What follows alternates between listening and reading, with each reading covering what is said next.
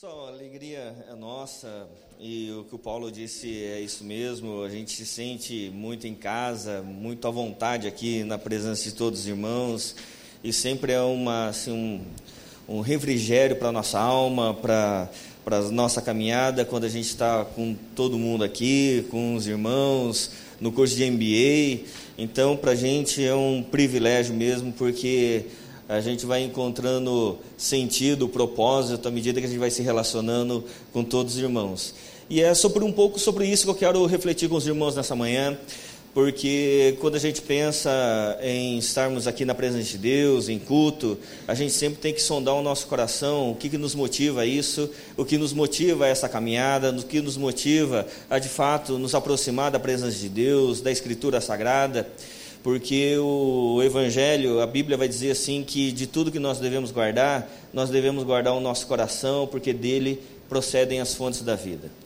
E o Mário Sérgio Cortella, um teólogo e um pedagogo, é, que foi secretário da Educação lá na cidade de São Paulo, ele vai dizer assim que nós temos um problema é, na nossa consciência, nós temos um problema na nossa formação, que é a educação porque muitas vezes a gente entende que se a gente colocar numa escola boa, a gente vai estar educando bem os nossos filhos.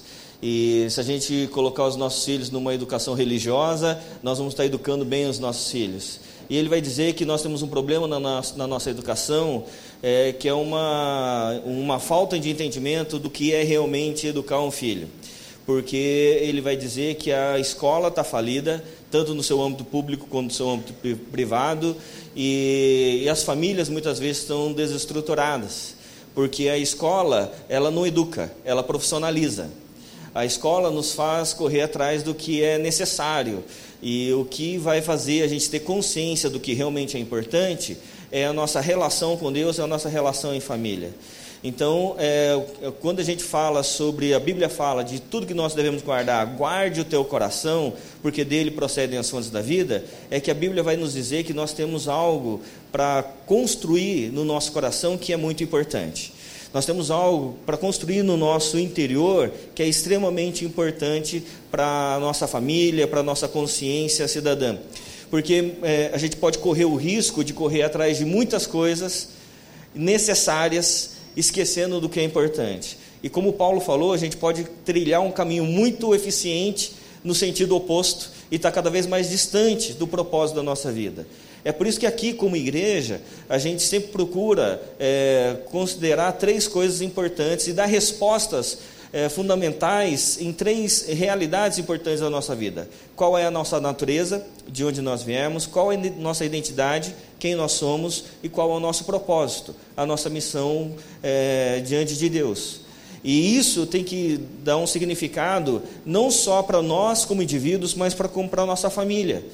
Porque é, o que acontece hoje, a partir da realidade é, da nossa educação, da nossa vivência, é que nós estamos trocando alguns valores e o que a gente vê é famílias cada vez mais desestruturadas, é, relações cada vez mais complexas, relações onde se criam barreiras cada vez mais altas é, para serem transpostas, porque a gente não entende qual é a nossa natureza, a nossa identidade, o nosso propósito.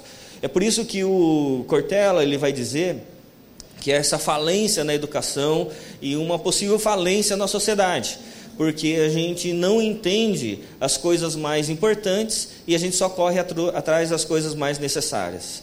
E à medida que a gente vai fazendo isso, a gente vai comunicando, é, sem verbalizar, mas a gente vai comunicando alguns princípios para os nossos filhos. É, à medida que a gente se aproxima de Deus, a partir daquilo que ele tem e não a partir daquilo que ele é, a gente vai ensinando os nossos filhos também a se aproximarem da gente a partir daquilo que a gente tem e não a partir daquilo que a gente é. É por isso que muitas vezes você, é, os, os filhos vão chegando perto da gente e a gente tem uma impressão que ele vai pedir alguma coisa. Né? Ele não vem dar um abraço, dizer que ama, que gosta muito da gente, mas a gente, ele, o filho vai aproximando e ele, a gente vai falando assim: olha, esse menino ele vai pedir alguma coisa. Essa menina ele está com interesse em alguma coisa. Né? E começa a agradar, né, começa a trazer alguma coisa para você, aí você tem certeza que ele vai pedir. Já viram alguma experiência assim ou não? Graças a Deus que aqui em Goiânia não acontece.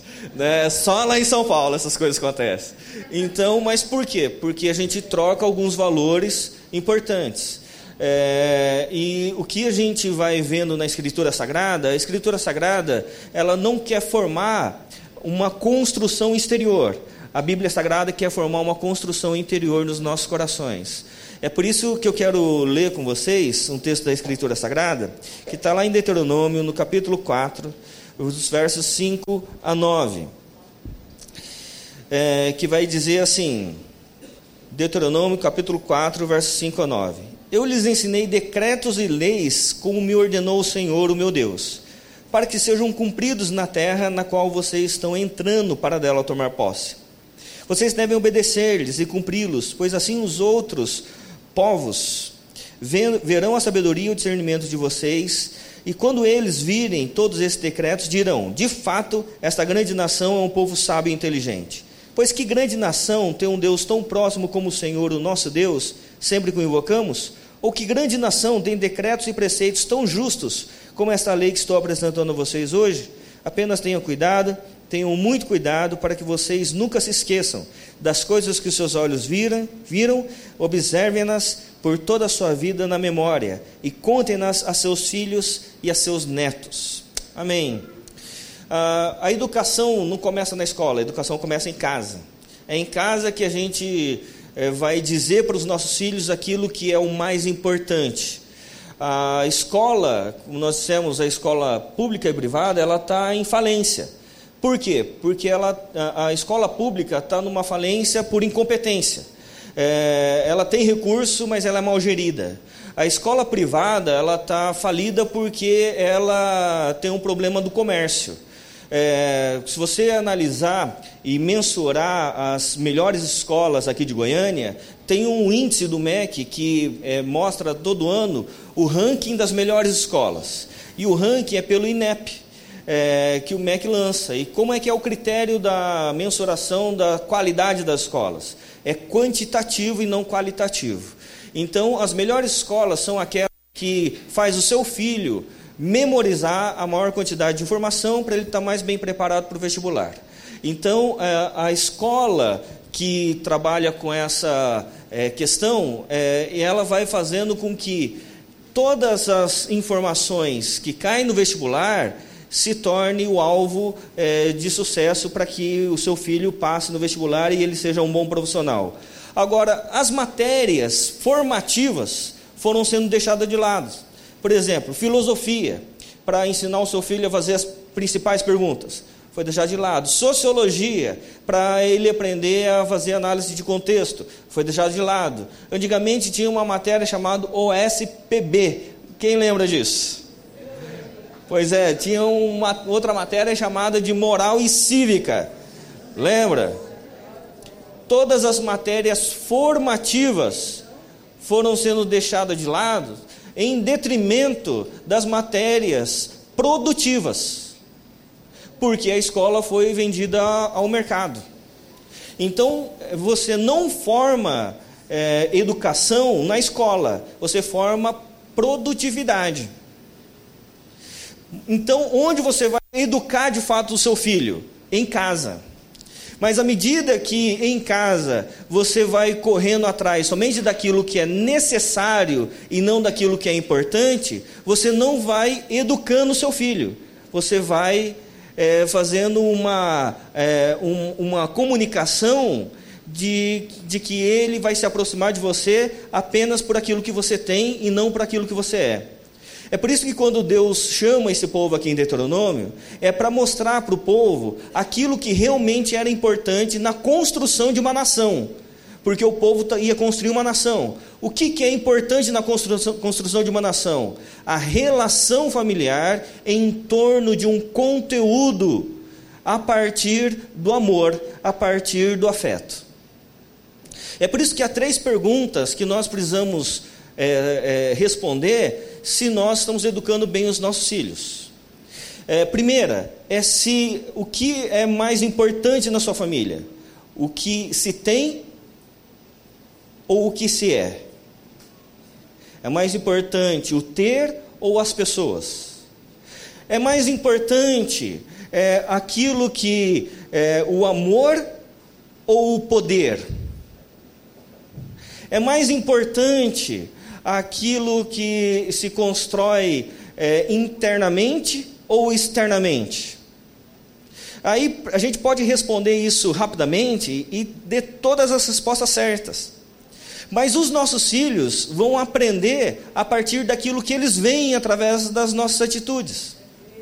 Então, muitas vezes, o que acontece é que a gente tem as respostas certas, sabe tudo certo, mas a gente faz tudo errado. A minha esposa trabalha numa escola é, de classe média alta em São Paulo. E uma das coisas que ela, ela diz é o seguinte: que uma das exigências dos pais é, que deixam crianças lá, às vezes, de quatro meses, é, e vai buscar só no final da tarde, é que a criança saia da escola tomado banho, alimentado e, e tenha descans, não tenha descansado à tarde, para chegar no carro e fazer o quê? Dormir.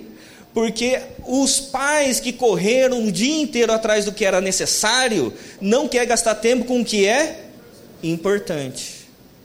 Isso comunica para o seu filho, mesmo que não seja verbalizado.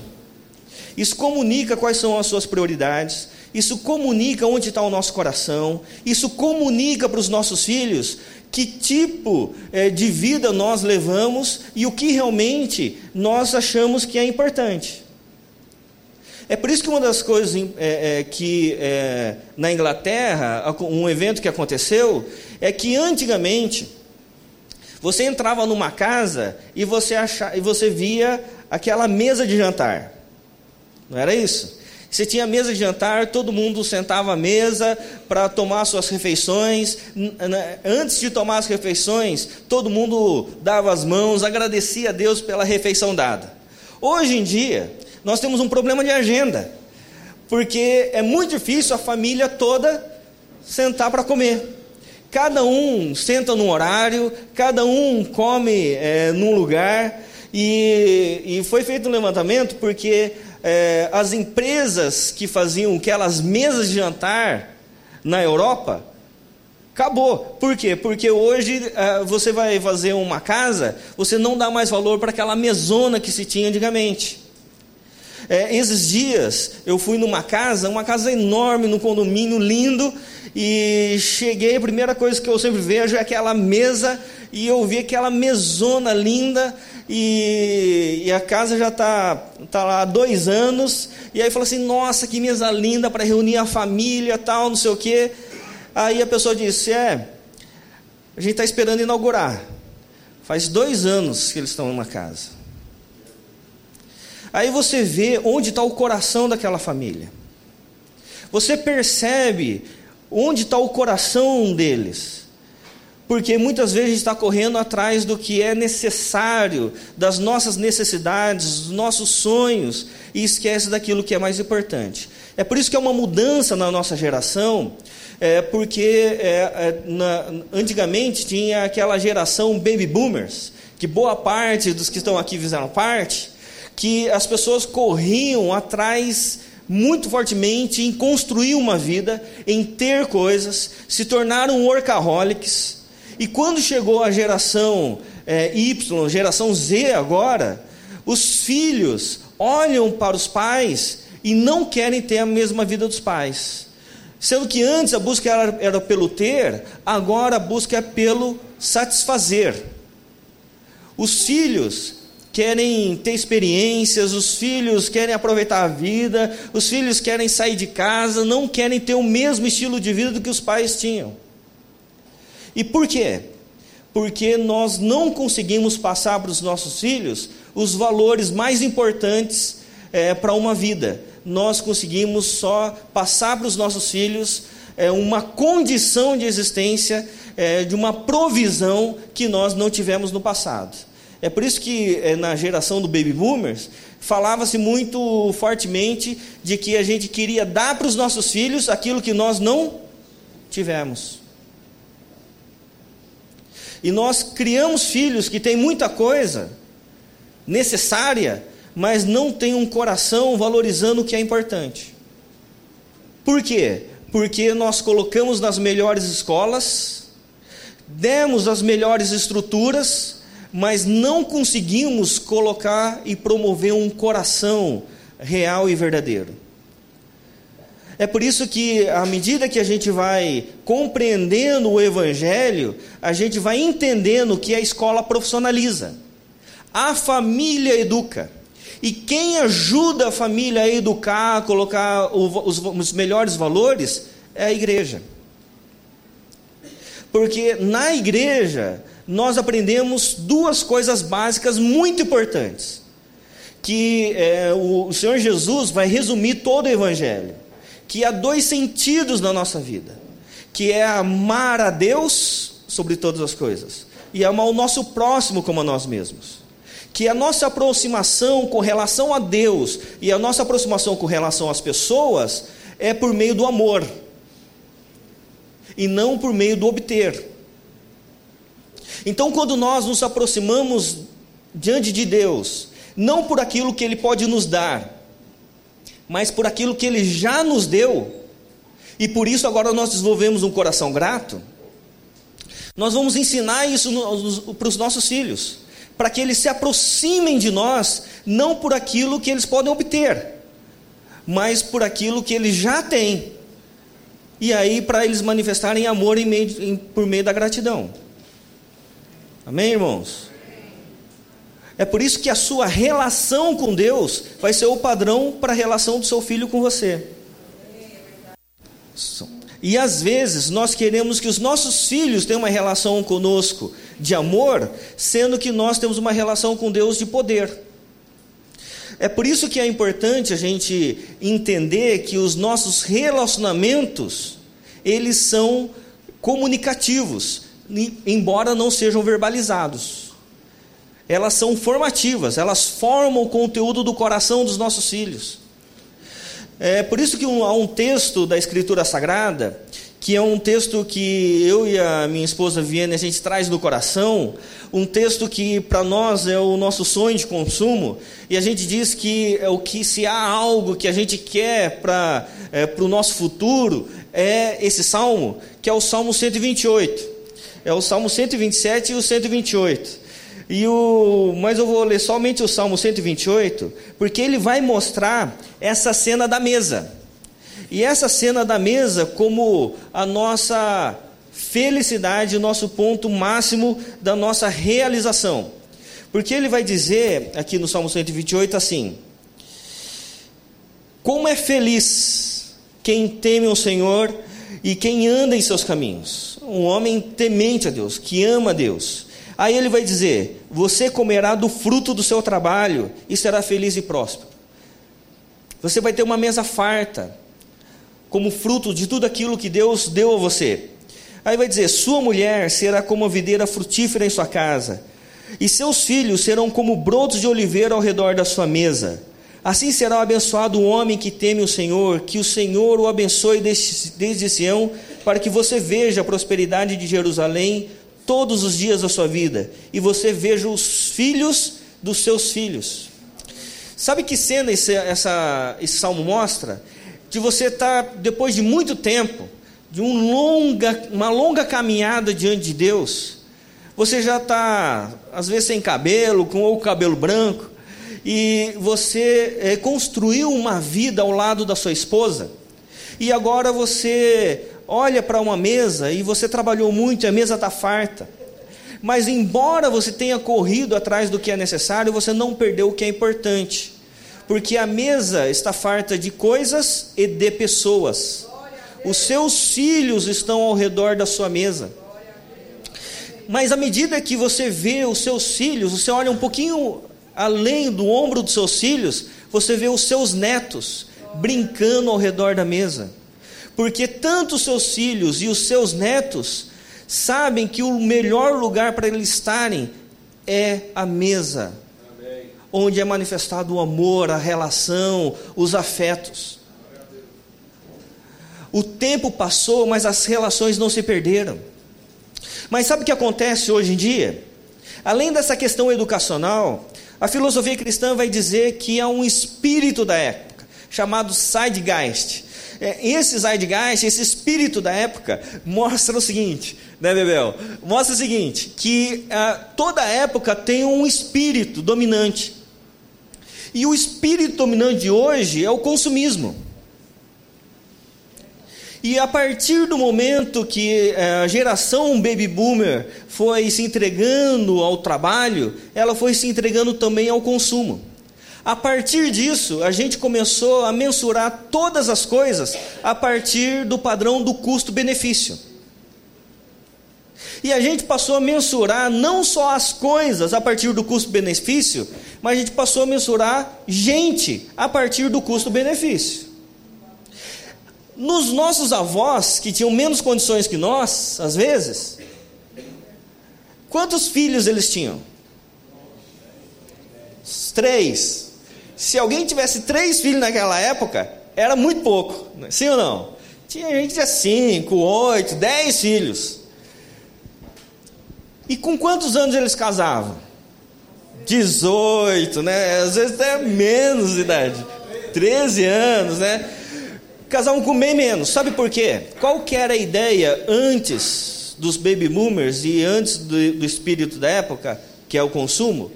Era de, de casar primeiro para depois construir uma vida. Hoje nós queremos construir uma vida para depois casar. Por quê? Porque a gente é, agora a gente precisa de um monte de coisas para depois casar. A gente precisa de casa, precisa mobiliar a casa, fazer viagem, um monte de coisa. E aí os namoros hoje demoram 5, 8, 10 anos antes de casar. E enquanto a gente está namorando, a gente está fazendo o quê? Análise de custo-benefício. Será que vale a pena mesmo? Será que é isso mesmo? E aí a gente sempre está em dúvida se a gente está com a pessoa certa porque a gente está fazendo análise de custo-benefício. Aí a gente casa, e aí a gente vai ter filho. Passa um tempo, aí a esposa fala assim: ah, vamos ter um filho. Aí você começa a fazer análise do que? Custo-benefício. Aí você vai analisar os economistas, fala o que, que os economistas dizem. E os economistas dizem que hoje um filho de classe média alta, para desde a gravidez até a formatura, o menino custa 2 milhões de reais. custa 2 milhões de reais. Aí você fala assim. Aí você tem um filho. Aí de repente a esposa passa um ano, fala assim: vamos ter outro. Aí você fala: meu Deus do céu. E aí a gente tem um filho, no máximo dois, por quê? Porque filho é caro. Casar é caro. Então a gente fica fazendo análise de custo e benefício com gente. E aí a gente quer que os nossos filhos nos amem antes de entender que a gente tem coisa para oferecer para eles, sendo que a gente escolheu quantidade de filhos por aquilo que a gente pode oferecer para eles. Faz sentido? Então, mas por que, que a gente passa a viver dessa maneira? Porque a gente inverteu a nossa natureza, a nossa identidade e o nosso propósito. A gente passou a ter uma natureza não a partir daquilo é, da onde a gente vem, daquilo que Deus tem formado em nós, não da nossa identidade em Deus e não do nosso propósito de missão. A gente passou a ter uma uma identidade, um propósito a partir daquilo que a gente pode consumir. É por isso que as nossas vidas se tornam tão complexas e endividadas, porque quanto mais a gente tem, mais dívida a gente faz. E o Hernandes Dias Lopes vai dizer o seguinte: que um. um aí, obrigado. O Hernandes Dias. Aí. O Hernandes Dias Lopes diz o seguinte: que é, ele define consumismo que é comprar o que a gente não precisa, com o dinheiro que a gente não tem, para mostrar para pessoas que a gente não conhece, para mostrar o que a gente não é. E aí a gente ensina isso para os nossos filhos. Repetir? O Hernandes Aslau vai dizer assim, que a gente consome para comprar o que a gente não precisa, com o dinheiro que a gente não tem, para mostrar para pessoas que a gente não conhece, para mostrar o que a gente não é. Viver de aparência, exatamente. E aí a gente, a gente coloca tudo isso na mente, no coração de um adolescente, e isso se torna uma pressão para ele. Porque ele se relaciona com pessoas apenas a partir do padrão do ter, e é por isso que ele não se sente amado. E ele precisa mostrar que tem, sendo que ele ainda não tem. Ele é um dependente. Por isso que eles estão em crise. Os nossos jovens, os nossos adolescentes, eles estão em crise e estão falando assim: eu não quero mais o estilo da vida dos meus pais. Eu quero curtir a vida. Eu quero viajar. Eu quero ter experiências. Eu quero experimentar coisas. Por quê? Porque eles estão atrás de uma identidade. Porque a identidade que lhe foi proposta, eles não querem. Então, qual que é a crise? A crise é a gente perceber que a nossa vida não é pautada por aquilo que a gente tem ou por aquilo que a gente pode, mas quão intensamente a gente ama. É o amor que forma a nossa identidade diante de Deus e diante das pessoas. É por isso que a mesa de jantar foi perdendo sentido, porque a gente não tem tempo mais de nos reunir para comer juntos, porque todo mundo está correndo atrás do que é necessário e não é, valorizando aquilo que é importante. Então há, é, há duas coisas, meio e meia, né? Há duas coisas, dois testemunhos que eu quero contar aqui para os irmãos. Dois fatos, para a gente finalizar.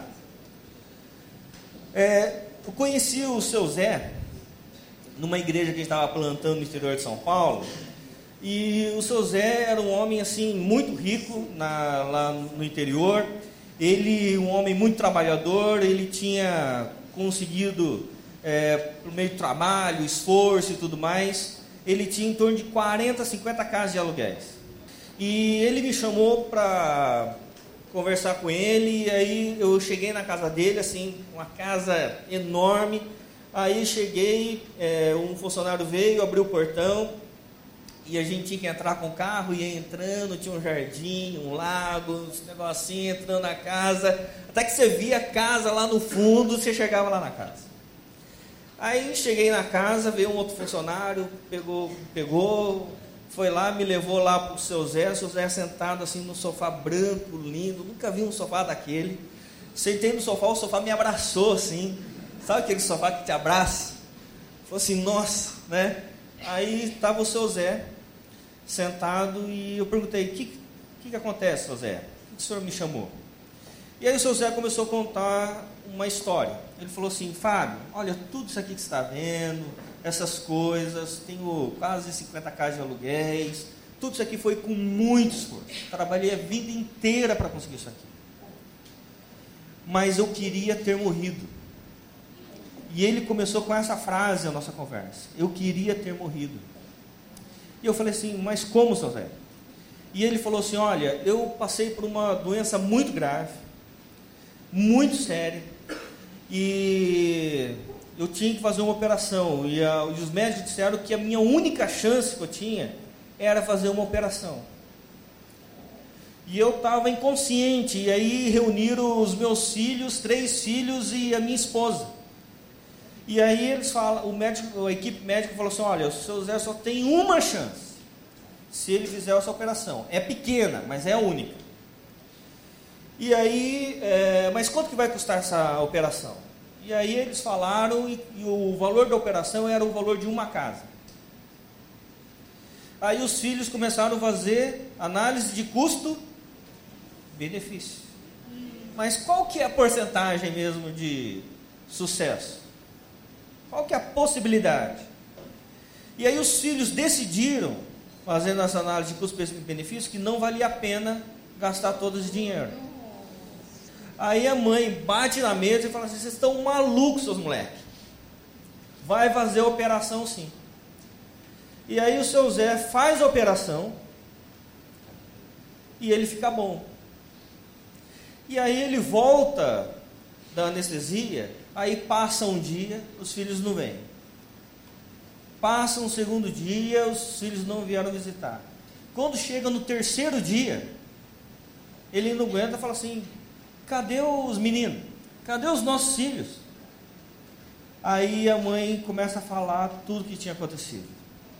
Aí o seu Zé, calado, angustiado, vai para casa e aí onde ele chama a gente para conversar. E onde ele começa a conversa com essa afirmação: Eu queria ter morrido. Porque às vezes a gente acha que construir uma família feliz é construir as coisas externamente a nós. E uma família feliz é a gente construir as coisas internamente a nós. É a gente correr atrás do, de tudo que é necessário sem perder a construção daquilo que é importante. O nosso coração, os afetos, o amor com os nossos filhos, com a nossa família. Por isso que é importante a gente compreender que quando a gente se reúne em família, a gente não está perdendo tempo, a gente não está gastando tempo, quando a gente reúne uma hora, duas horas em família no domingo, não é o nosso sacrifício, é o nosso privilégio. Um outro, outro testemunho foi do Rafael, um jovem da nossa igreja. Porque o Rafael, ele tinha. Os nossos jovens tinham um problema. O problema é que lá em São Paulo eles não, não sabiam o cheiro da rua porque eles iam para casa de carro, iam para a escola de carro, iam não sei para onde de carro, eles não sabiam o cheiro da rua. Então a gente desenvolveu um projeto chamado Braços Abertos, para os nossos jovens irem lá e dar alimento é, para os desabrigados, e quem dava eram as crianças e os jovens, a gente ficava com a equipe né, de apoio. E a gente fez esse trabalho por um tempo até que um jovem, esse Rafael, conseguiu o primeiro serviço.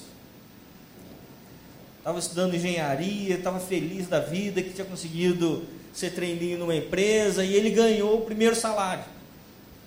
Quando ele ganha o primeiro salário, ele fala assim, era época de frio lá em, em São Paulo, e aí ele falou assim, Fábio, já compramos 150 cobertores né, com o meu primeiro salário, agora para quem que a gente vai entregar? E esse Rafael, a mãe dele estava com um problema muito sério, é, psiquiátrico. E esse Rafael se tornou um pai para a mãe dele. E ele começou a cuidar da mãe com todo carinho, com toda a paciência e foi cuidando da mãe.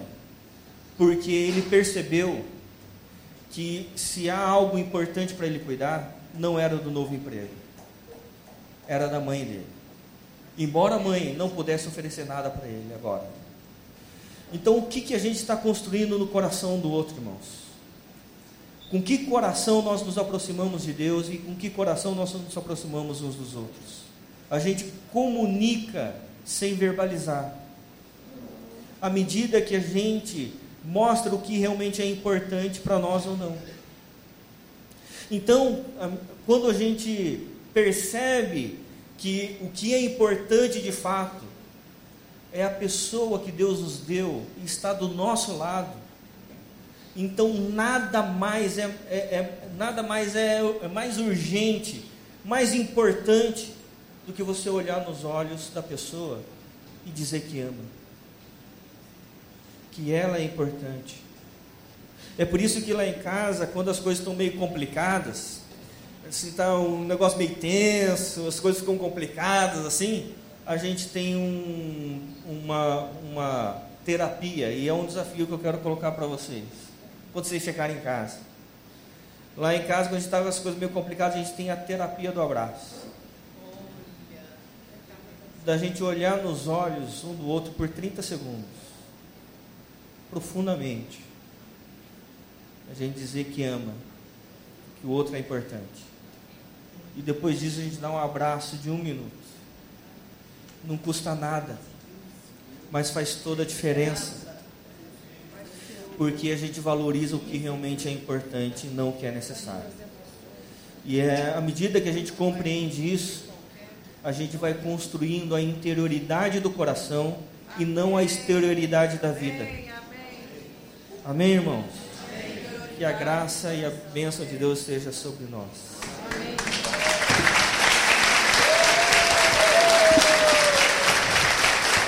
Aleluia. Quando a gente constrói esses valores no coração da família, isso não vai poupar a família de enfrentar problemas nem tomar decisões erradas. É muito importante a gente entender isso. A palavra de Deus oferece um, um exemplo, uma história, que diz de um pai que fez tudo certo e entregou para a família valores, afetos e também bens. Um homem que soube fazer esse equilíbrio entre coisas necessárias e importantes. E um dia, um filho dele foi embora e perdeu tudo. Mas quando esse filho se arrependeu por ter perdido tudo, por ter dado errado na vida, não foi dos bens que ele se lembrou. Amém? Talvez um dos grandes problemas dos nossos jovens hoje é que eles não têm memória afetiva. Eles se lembram do endereço, mas não se lembram do que aquilo significa. E uma das coisas que ajudou aquele jovem a se arrepender foi na casa do meu pai. Todos são bem tratados. Todos são bem tratados. A forma como você trata uma secretária sua, um ajudante. A forma como você trata a sua doméstica. Sabe como é que aquele jovem se arrependeu?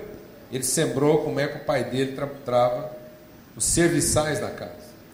E ele sabia que agora que não podia oferecer coisa alguma, e que ele era pior do que um serviçal, porque não tinha nada para oferecer, ainda assim ele seria bem tratado. Mas quando a gente faz essa relação de custo-benefício, ainda que os filhos se arrependam, às vezes eles têm medo de voltar para casa. Sabe por quê? Porque eles pensam que serão o quê? Maltratados. Porque agora não tem nada para oferecer. Amém? Então vamos receber isso. Deus te chamou aqui essa manhã para pisar as tropas e saltar as muralhas. Nós estamos sendo entrincheirados.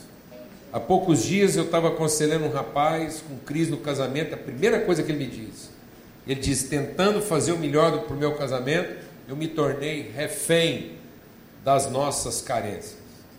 Ele ficou entrincheirado. E às vezes você está ficando entrincheirado. O mundo está fazendo pressão, o mundo está estabelecendo as prioridades da sua casa, ele está dizendo o quanto você tem que ganhar, o lugar que você tem que morar, a roupa que você tem que vestir, e você vai ficando entrincheirado. E aí, sem perceber, você está fazendo com que esses muros sejam intransponíveis, que as tropas sejam invencíveis. Deus te deu autoridade para pisar as tropas e para saltar as muralhas. Você não tem que viver dentro dessa trincheira. Amém? Você não tem que ser escravizado dessa forma de pensamento. Fala com Deus aí hoje. Aproveita hoje. Aproveita quem se vir. Sabe por que é bom reunir a família para almoçar? Não é para comer. É para servir. O Ito falou da terapia do abraço. Pratique isso hoje. Pratique uma terapia básica na sua casa hoje. Faz o prato de alguém. Perguntando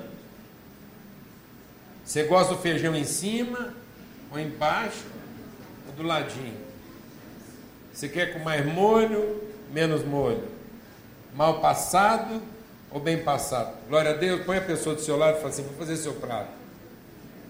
E o cara agoniado. É um estresse você deixar alguém fazer seu prato. Glória a Deus. Isso é terapêutico, amado. Amém? Que o Senhor faça resplandecer sobre todos o seu rosto e nos dê paz sempre. Uma boa semana para todos. Vamos em paz. Em nome de Jesus.